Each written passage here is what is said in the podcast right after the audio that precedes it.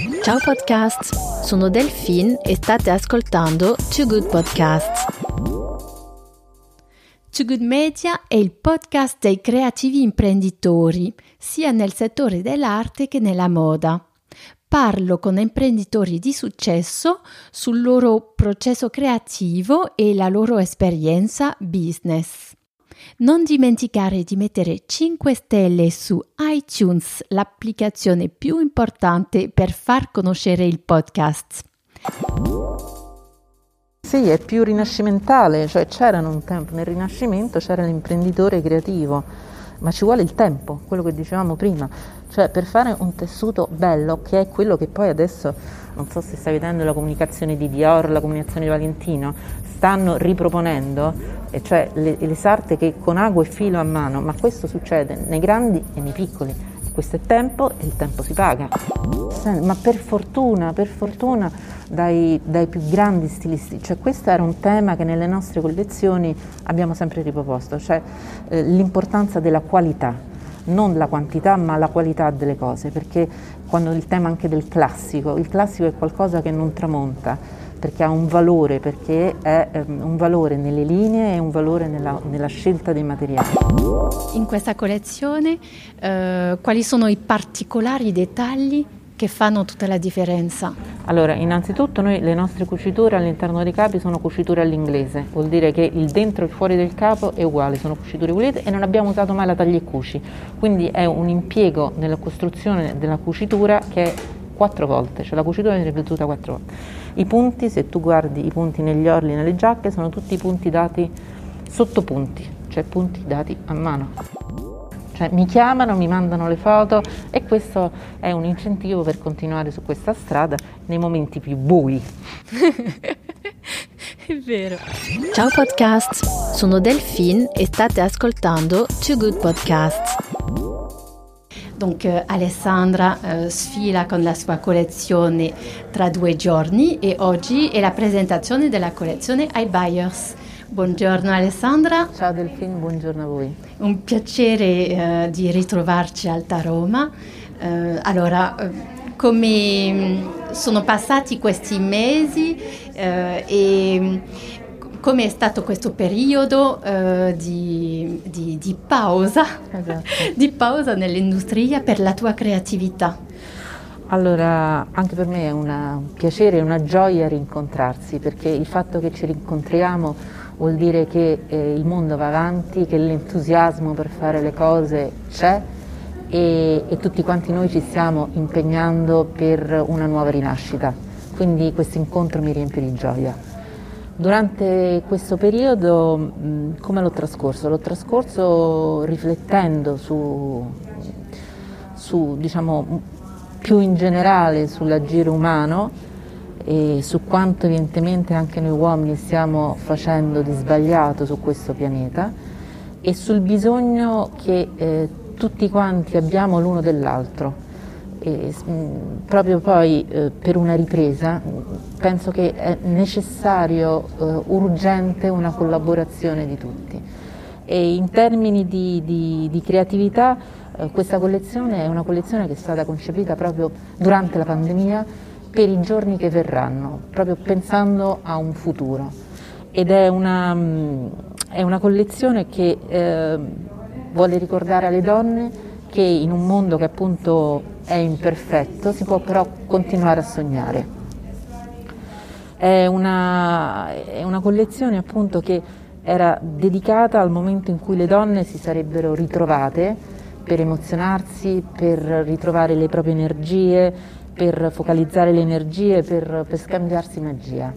E spero che questo si possa intravedere in questi capi dove abbiamo mischiato um, elementi glamour, elementi di divertimento come le piume, a stampe floreali dove il colore è um, un, un, tema ricorrente. E um, proprio tutto questo um, perché eh, è dedicato a queste donne che ricominciano a muoversi in punta di piedi e eh, non dimenticano ma, mai quel pizzico di, di ironia, eh, di diciamo quel salvifico glamour no? sì, che, che, che, ci serve, che è, che è fatto qui di accorgimenti, sono piccoli accorgimenti preziosi che non che smettono di essere accessori per diventare sostanza. Sì, e, è molto um, uh, comfort, comfy sì. anche questa collezione, sì, sì. sempre molto chic. Perché esatto. voilà, eh, come dire, eh, deli- eh, ci sono delle, mm, dei de- dettagli, dettagli, molto delicati, preziosi, non chic, ma i tessuti sono molto leggeri, eh, molto comfort, è quasi un, cas- un casual chic. Sì, uh, sì, sì. Eh? diciamo che sono mm, una caratteristica che io mh, mm, ritrovo in tutte le nostre collezioni, che sono oh, degli abiti fuori dal tempo, nel senso che sono uh, facili per essere indossati e quindi durano nel tempo, fuori dal tempo nel senso che sono abiti che durano nel tempo e dove appunto l'italiana sartorialità la vedi nella, nel modo in cui sono cuciti, eh, nelle, appunto, no, non ci sono, sono tutti sottopunti, le cuciture, le cuciture sono all'inglese, questi pure sono appunto dettagli che diventano poi sostanza nel vestito. E sono vestiti, ehm, come, dice, come, dicevi tu, eh, per tutti i giorni, ma al contempo nell'arco di un giorno ti accompagnano dall'occasione, dalla mattina fino alla sera, cioè sono abiti che se cambi l'accessorio e moduli e la scarpa ehm, ti possono accompagnare nell'intera giornata.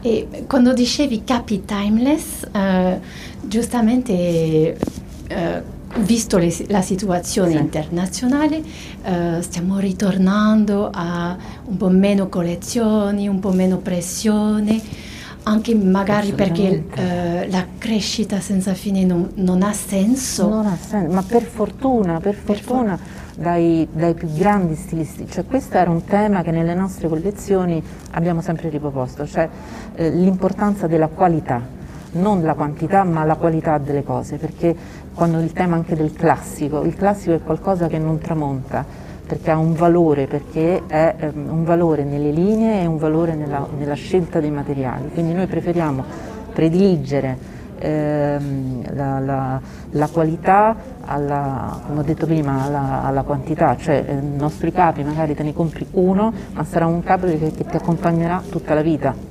Esattamente. E, e questo anche proprio in quest'ottica, quello che dicevamo all'inizio, cioè quanto l'uomo sta facendo a questo pianeta, cioè questo consumismo esasperato non ha più senso. È vero, e, e hai, uh, senti già il, benefici, il, beneficio di meno pressione del, per uscire delle capsule, delle collezioni? Hai sentito un piccolo beneficio? Mm, non lo so se eh, il mondo, il, il sistema moda ha veramente recepito questa necessità, perché secondo me è una necessità, anche lo stesso mm, stilista di Gucci ha dichiarato che tutto questo pressing era una macchina infernale dove la creatività poi non riusciva più a esprimersi. Io spero che mh, mm, questa istanza venga uh, veramente poi cioè, assorbita e quindi nel mondo e nel timing della moda si ritorni a come era prima, spero. Vero, finalmente è vero che è quasi ritornare come era e come dovere, dovrebbe essere ah, certo. in realtà. Poi c'è la situazione del fast fashion che è eh, allucinante sì. in questo paesaggio. Mm è vero che quando si parla di, uh, della sostenibilità, del problema del, del, uh, della uh, sostenibilità nella moda e soprattutto il fast fashion che è il primo... Sì, sì. È il primo imputato, il, il primo, primo, a essere imputato, accusato. Sì, sì, ass- assolutamente, assolutamente. Ma si tratta, il fast fashion è anche un settore mh, che si rivolge molto ai giovani e secondo me è ingannevole perché pure il giovane invece va educato, cioè le cose che hanno valore sono le cose che si costruiscono nel tempo e si mantengono nel tempo. Questa, questa urgenza, questa fretta che hanno nell'acquistare, nel cambiare, è sbagliato, ma perché proprio anche il valore così come di una persona si costruisce nel tempo, pure eh, degli oggetti, un oggetto ha valore in considerazione del tempo che gli si è dedicato nel farlo.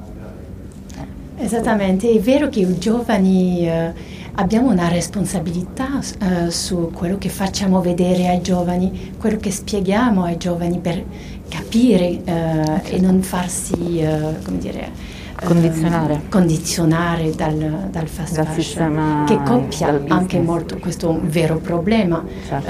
Eh, appena esce una collezione che è copiata. Certo, certo è un, è, un, è un, sistema parassitario. Parassitario, è vero. Assolutamente. Assolutamente. Donc ne usciremo secondo te?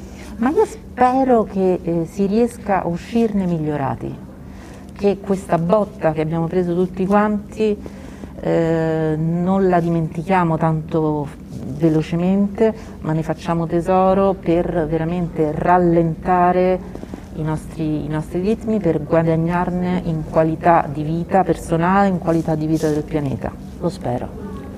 Anch'io, anch'io. E, ehm, vedo sempre Alta Roma molta creatività, eh, qualità e mm, questo eh, mi fa sperare. Sì, certo.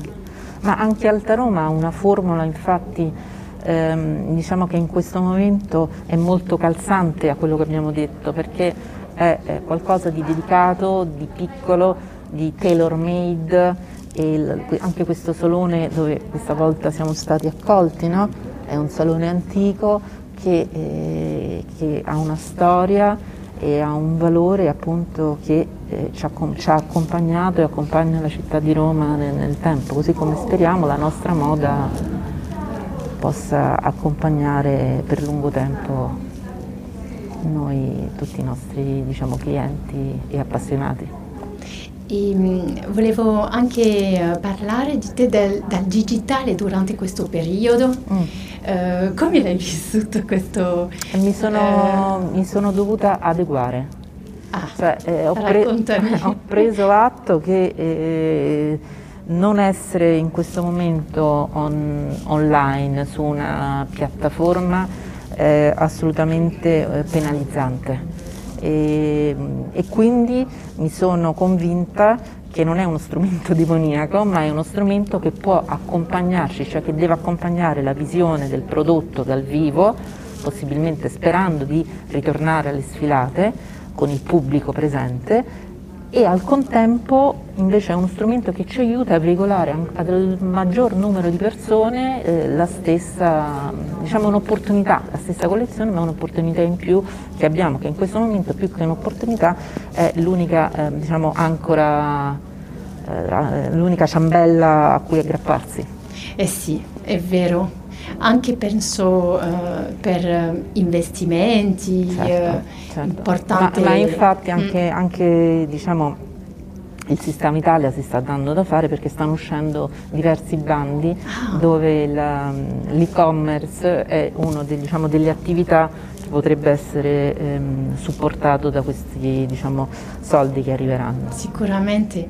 E, e secondo te uh, questa è una difficoltà per, certo. uh, per, i marchi esistenti di diventare digital? Uh, no, no, digital? sono spese. Cioè, sono spese, sono spese perché dietro... Dietro a un, diciamo, un e-commerce, a una piattaforma, eccetera, poi tu devi avere un back office, eh, devi avere una struttura, eh, fare le foto, prendere le modelle, fare i cataloghi da mettere online, sono sicuramente ulteriori costi.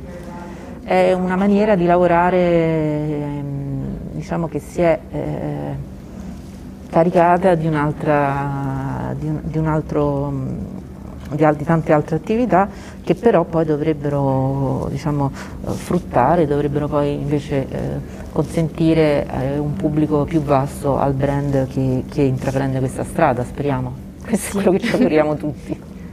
E cosa pensi delle, uh, delle marketplace uh, uh, come Mai Teresa o questi altri? È, è una via possibile? Uh, secondo te se per noi piccoli? Per noi sì, piccoli. Per, per, per, marchi. Uh, Guarda, non, uh, sinceramente non, non, non lo so, eh, nel senso che eh, la mia impressione è che in questo momento sono molto omologati verso l'alto, cioè sicuramente i brand già affermati e molto molto costosi funzionano, nel senso che ho parlato non sì. con Mai Teresa, ma insomma con altre, altre realtà del genere e non mi sembra carino adesso fare il nome, e, e poi l'alternativa quindi a prodotti molto molto costosi che loro cercano è un prodotto invece molto molto basso. Okay. Quindi eh, in realtà i nostri prodotti che sono in una fascia intermedia come prezzo, sicuramente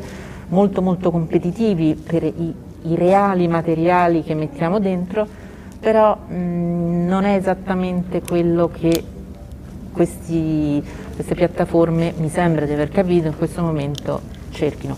Poi magari invece con questa consapevolezza, eh, speriamo che, che, che il pubblico incominci ad avere la consapevolezza non solo del, del, brand, del nome, ma della vera qualità, allora può darsi che eh, se il pubblico va a cercare la vera qualità, allora anche le piattaforme cominceranno a prendere in considerazione brand come i nostri, meno noti ma di altissima qualità. Esattamente, è vero che eh, abbiamo, eh, c'è un problema economico eh, per sostenere la qualità e la creatività certo. e, e, da tanto tempo che adesso dobbiamo risolvere eh, certo, certo. perché parliamo di artigiani anche tutti creativi eh, questi imprenditori creativi che questa è una, una nuova figura quasi certo Um, sì, è più rinascimentale, cioè c'erano un tempo nel Rinascimento, sì. c'era l'imprenditore creativo, ma ci vuole il tempo, quello che dicevamo prima, cioè per fare un tessuto bello, che è quello che poi adesso,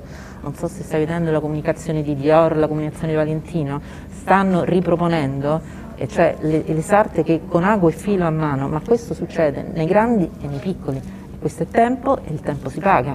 Cioè, dobbiamo capire questo. Voilà. Accettare, parlare sì. apertamente di, di, di tutto, tutto, esattamente, della qualità, del tempo, eh, del lavoro, dello del sforzo. Lavoro, eh, certo. Anche del lavoro fatto correttamente, cioè il lavoro, e questo noi siamo un marchio sostenibile, cioè non il lavoro in nero, ma il lavoro fatto nei laboratori certificati.